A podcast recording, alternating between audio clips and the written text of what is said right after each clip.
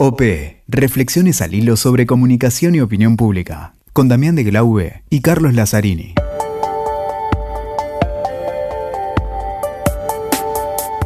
Hola, ¿qué tal? ¿Cómo les va? Acá estamos en un episodio más. En realidad, en el último episodio del 2022 o en el primero del 2023, depende cuándo estés escuchando este podcast, que es un podcast especial, de los especiales que hacemos cerrando la temporada, en este caso la cuarta temporada. Eh, estamos junto a Damián de Glaube y vamos a conversar hoy en este capítulo especial sobre algo que nos tiene bastante eh, interesados, qué está pasando con las nuevas plataformas. Algunos hablan de guerra de plataformas, otros hablan de cambios sustanciales en la forma de comunicar. Vamos a hablar con un gran investigador de la comunicación, para mí uno de los principales, con Carlos Scolari. Él es investigador, catedrático, autor de distintos libros de comunicación ha estudiado últimamente mucho sobre la evolución de los medios y también obviamente sobre esta guerra de plataformas. Así que junto a Damián de Glaube vamos a conversar con Carlos, alguien que teníamos desde hace mucho tiempo en carpeta y por distintos motivos no podíamos establecer un espacio para poder grabar este podcast. Alguien que surgió de Rosario, de la Universidad de Rosario, con, quien tenemos una relación también muy buena porque de ahí hay un centro de investigación en mediatizaciones que estudia muchísimo los temas de comunicación, así que un verdadero placer va a ser conversar con Carlos. Damián, ¿qué te parece? Hola Cali, y sí, aquí estamos en esta última, esta última temporada de OP, que no es la última, sino es la última hasta ahora, en este último episodio con el especial de las plataformas que ya nos dimos el lujo de José Luis Orihuela que nos habla un poquito en la, en la, primera, la primera parte de este especial y concluimos con eh, un académico también de lujo que lo veníamos, como bien decías, lo veníamos siguiendo, que estábamos ahí. Nos damos el lujo de Escolari, no Felipao Escolari, que lo vimos en Twitter, que no quiere que le digan así como el técnico de fútbol. Estamos en tiempos del Mundial, si bien como siempre decimos, estos podcasts son atemporales y cada tema se puede escuchar estamos en un momento eh, agitado. Y aquí con toda la gentileza eh, se prestó un poquito a que le preguntemos. Está sacando su libro, eh, él nos va a contar un poquito. Y la idea era que nos maneje estos ejes un poco, ¿no? Hacia dónde van las plataformas. Están dentro del sistema capitalista, con lo cual hablamos en términos de McLuhan, en el medio ese mensaje, hablamos un poquito que esto condiciona, y la política, como siempre decimos también, Cali, no, sigue ahí, no lo sigue, lo que hablamos siempre, lo que vos decías, lo que nos cansamos de, decir a veces que la, la política va por la escalera y la comunicación por el ascensor, parafraseando algunas cuestiones, ¿no? De política argentina. Así que, ¿qué te parece si escuchamos, ¿no? ¿Qué, qué nos cuenta él de las plataformas? ¿Qué nos cuenta él un poquito de las de las cuestiones estas de compra y venta de nuevos dueños y hacia dónde va todo esto, cómo lo ve él, cómo lo estudió.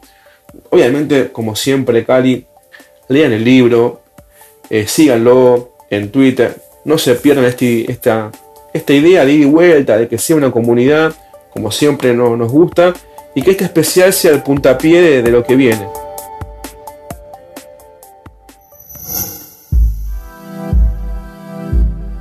Sin duda los cambios de dueños, por lo menos lo que pasó con Twitter y Elon Musk y que viene pasando con otras plataformas, nos invitan a reflexionar un poco sobre cómo se da la conversación, cómo se da, este, cómo va cambiando este entorno digital en el cual fluye la comunicación. Así que lo primero que te quiero preguntar, Carlos, es cómo ves esta situación de las plataformas a partir de los cambios de dueño, la concentración, las nuevas reglas, las nuevas dinámicas. Las plataformas, como no podría ser de otra manera, están sometidas a las dinámicas tradicionales de la, economía capitalista. O sea que hay momentos de, gran competencia, hay momentos de, expansión, momentos de crisis. Cuando hay crisis eh, suele haber fusiones de empresas. Mm, ya en el siglo XIX Marx decía que las empresas se fusionaban en, dos momentos, para hacer frente a grandes crisis o para encarar proyectos de desarrollo. En ese sentido, las plataformas y las corporaciones tecnológicas en general no, no, no, son ajenas a este tipo de dinámica. Em, lo que vemos es que, em, por otro lado, si marcamos alguna diferencia, es la aceleración que tienen todos estos procesos, digamos, evolutivos dentro de la economía y de la tecnología, todo va más rápido.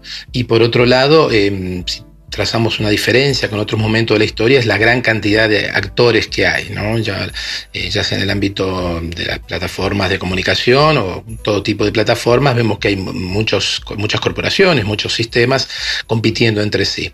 Estos son algunos de los temas que yo trabajo en el, mi último libro que se llama La guerra de las plataformas del, del papiro al metaverso.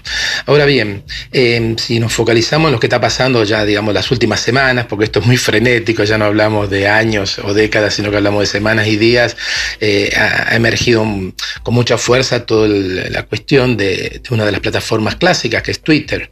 Twitter es una plataforma que nació allá por el 2006, 2007, si no recuerdo mal, em, como plataforma de microblogging. Es una plataforma que en un momento llegó a tener 300, 400 millones de usuarios registrados, pero reales siempre fueron menos.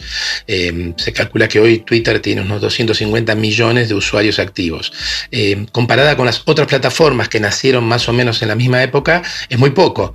Eh, Facebook, que nació allá por 2005 aproximadamente, ya llegó a 3 mil millones de usuarios. YouTube tiene más de 1.200 millones de usuarios. TikTok, que tuvo un crecimiento súper acelerado, ya anda cerca de mil millones de usuarios. O sea que en ese contexto, Twitter es una plataforma, podemos decir, pequeña, que quedó estancada, pero lo, interesante de Twitter es que, eh, digamos, quién está en la red, ¿no? los grandes líderes mundiales, referentes culturales, artísticos, están en esa red. Y tenemos el ejemplo de Donald Trump, que gobernó prácticamente Estados Unidos y buena parte del mundo a golpe de tweets durante cuatro años. En ese sentido, Twitter es una red cuantitativamente pequeña, pero cualitativamente muy, muy importante ¿no? en el debate público.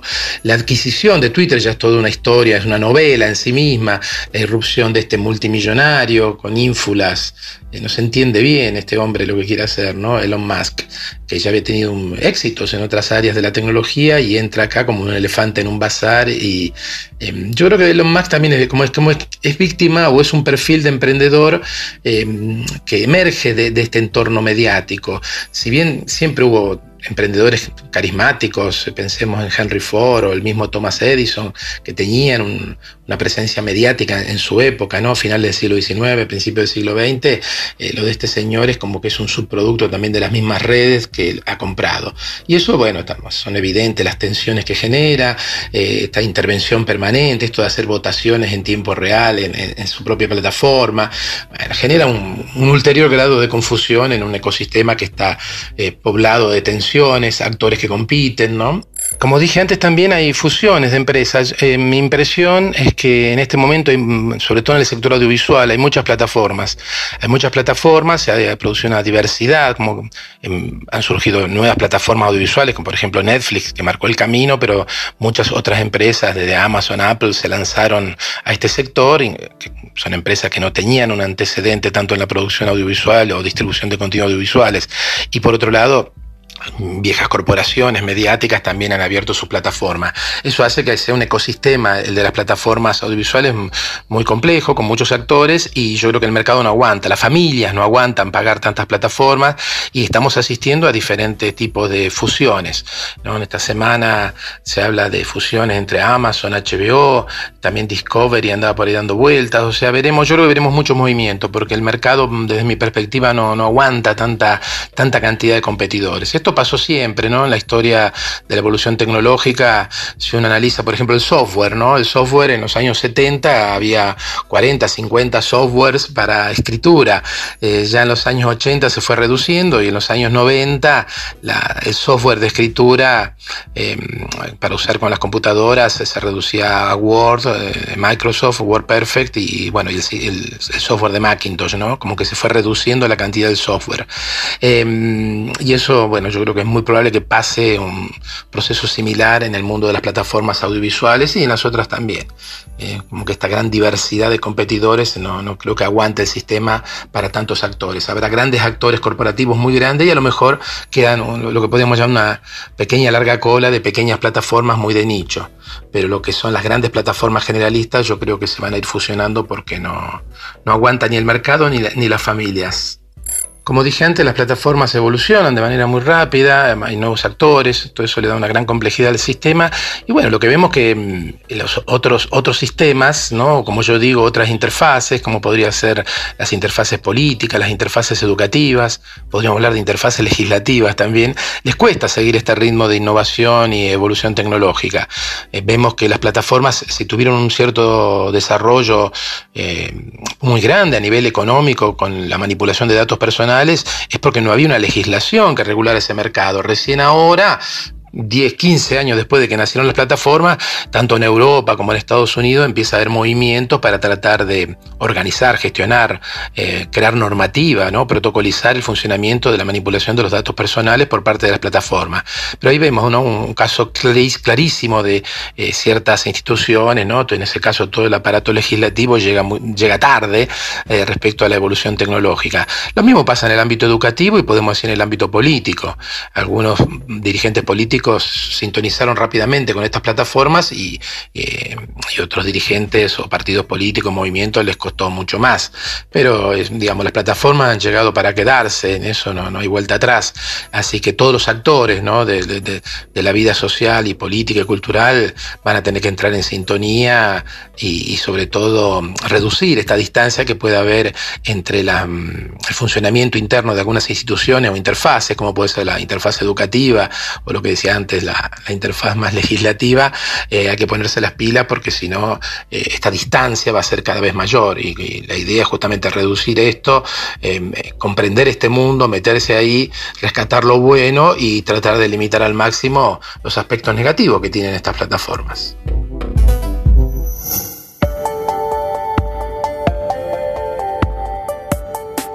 Bueno, Damián, eh, terminamos así con este último episodio. Siempre le denominamos especiales, ¿no? Yo creo que estos últimos dos, el de Orihuela y ahora el de Carlos Scolari, dos episodios muy esperados, muy trabajados, eh, que concluyen de alguna forma, nos, nos sirven para cerrar esta cuarta temporada y también brindar un material especial para lo que es vacaciones de verano en Latinoamérica eh, distinto del caso en Europa, pero bueno, poder escucharlo con mayor tranquilidad y reflexionar un poco y generar conversación, que esa es la idea siempre de estos podcasts, que tengan un rol pedagógico, un rol de compartir conocimiento y por supuesto continuar la conversación por otros medios, por otras plataformas, ya que justamente dedicamos este espacio a ese tema. Así que yo, Damián, de mi parte, encantado de haber compartido esta cuarta temporada y sobre todo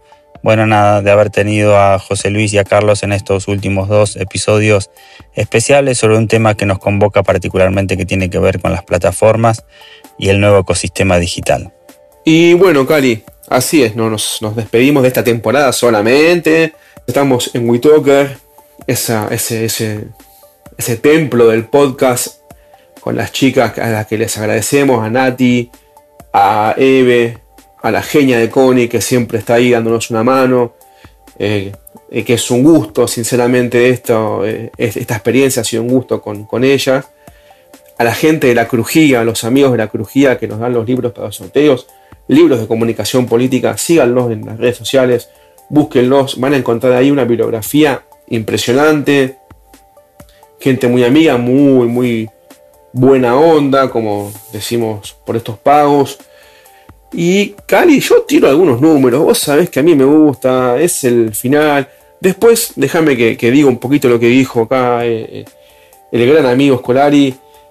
Llegamos a más de 20 países este año, fueron más de 400 minutos de producción, hemos tenido episodios que según la plataforma fueron los más escuchados, o sea, no, es, no ha sido lo mismo en Spotify, el más escuchado que, en WeTalker. Eh, Estamos, como bien dijiste vos, en todos esos lados, con todos estos genios, en iTunes también. nos sorprenden muchísimo los, los seguidores, gente que ha venido desde el sector privado, gente desde la política, de la consultoría, de la eh, universidad, de todos lados. Esta comunidad que, que cada vez genera más, más conversación, que como bien decís, Cali, es lo que nos gusta. Pero me quedo, ¿no? ¿Cómo, ¿Cómo impacta lo que escuchamos recién con todo esto? Estábamos hablando nosotros mismos de nuestras plataformas en materia de audio, de podcast. Y mirá el lío que, que se nos hizo un poco las, las, estadísticas, los números que nos fueron llegando de este fin de año.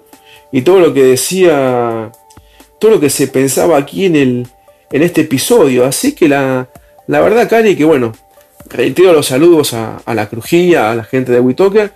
Y tenemos un disparador, me parece, para que el año que viene, en la temporada que viene, sigamos un poquito discutiendo estas cosas que se mueven a una velocidad que es, eh, es sorprendente.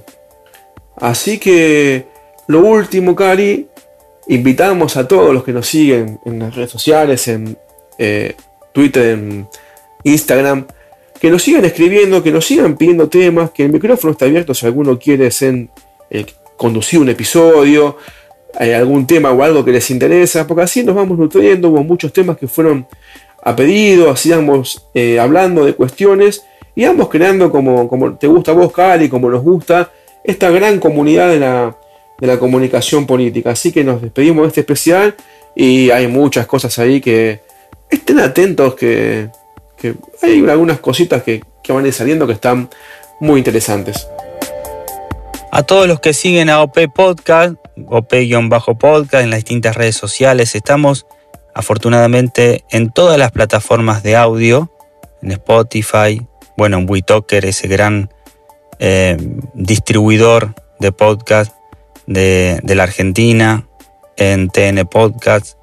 Eh, bueno, ustedes pueden googlear, buscar y van a encontrar que nos pueden escuchar cuando quieran, como quieran y de la mejor forma que les sea posible a través de sus herramientas habituales. Así que Damián, súper contentos de esta cuarta temporada, eh, que yo creo que ha sido muy valorada por, lo, por quienes nos escuchan y con quienes compartimos después conversaciones que exceden a, estos, a este espacio de podcast y se da en los cara a cara y en distintos encuentros, congresos, seminarios y charlas que organizamos. Así que saludar a todos los amigos y amigas que nos siguen, que nos hacen llegar sus comentarios y con quienes podemos compartir este conocimiento que nos parece sumamente valioso y muy importante. Bueno, Damián, y seguramente ya muy pronto, muy pronto, este, si bien cerramos el año ya con este episodio pisando el 2023, arrancaremos con la quinta temporada y empezaremos a dar algunas pistas en redes sociales, si te parece, para que vean, siempre tratamos de que haya un eje denominador en, alguna, en, en cada una de las temporadas, así que muy pronto estaremos compartiendo de qué se va a tratar la quinta temporada que se viene en OP Podcast. Muchas gracias.